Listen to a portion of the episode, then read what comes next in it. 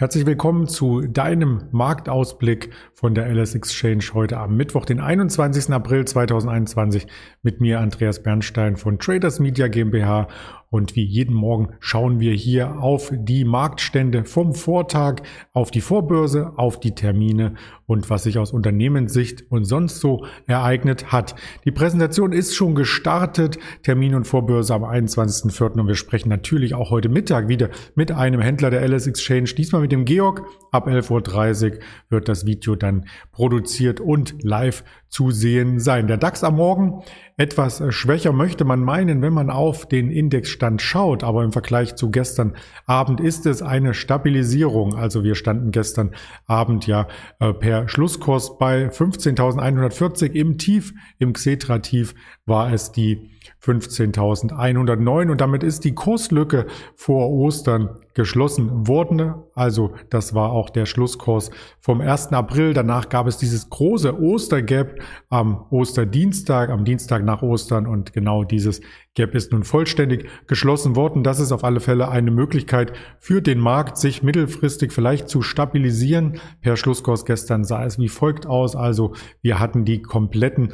Ostergewinne abverkauft und sind nun sozusagen hier an dieser Gap-Kante zum Bremsen gekommen und da stellt sich die Frage heute für den Handel, ob wir hier nach oben wieder eine Korrektur dieser großen Bewegung von gestern sehen oder ob der Markt weiter nach unten tendiert. Vielleicht gab es auch wegen den politischen Entscheidungen ein Stück weit äh, Verzweiflung am Aktienmarkt und Verkäufe. Auch das sollte hiermit genannt werden, wobei immer politische Börsen durchaus kurze Beine haben. In diesem Fall aber wenn es zu einem politischen Wechsel in Deutschland kommen kann. Und das könnte nun der Fall sein, wenn man sich anschaut, wer der Kanzlerkandidat von CDU, CSU ist und wie die Umfragewerte dann gestern nach unten gingen, parallel mit dem DAX.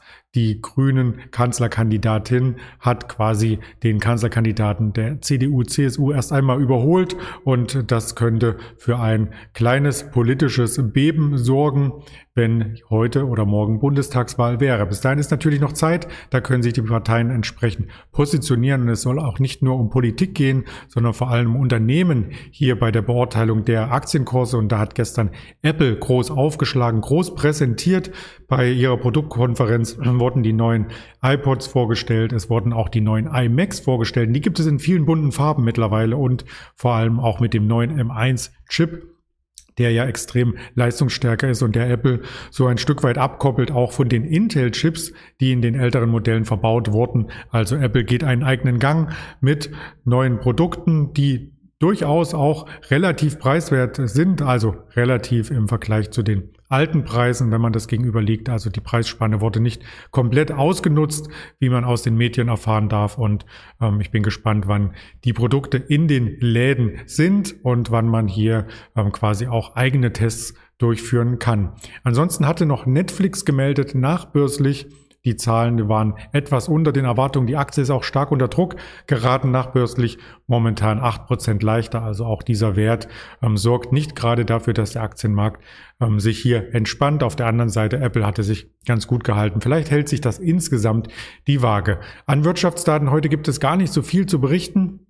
Wir haben nämlich hier am Morgen jetzt aktuell noch die Daten aus Großbritannien vorliegen, Erzeugerpreise, Einzelhandelspreise, Verbraucherpreise und dann am Nachmittag die Bank of Canada mit ihrem Verbraucherpreisindex und der Notenbank-Sitzung. Die Zinsentscheidung kommt 16 Uhr heraus und ab 17.15 Uhr gibt es von der Bank of Canada die Pressekonferenz. Ansonsten ist kein Termin aus Europa oder aus den USA verzeichnet im Wirtschaftskalender. Man kann sich komplett auf Quartalszahlen beispielsweise fokussieren und da steht heute eine sehr, sehr lange Liste an aus Europa, die Akzo Nobel, die Deutsche Börse, bringen Zahlen.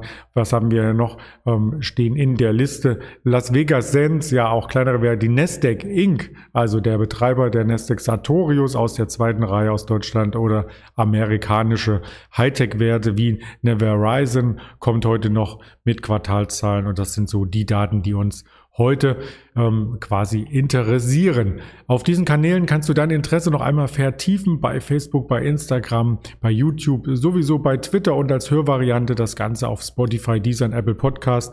In diesem Sinne wünsche ich dir einen erfolgreichen Handelsstart. Wir sehen uns mittags wieder. Bis dahin alles Gute. Dein Andreas Bernstein.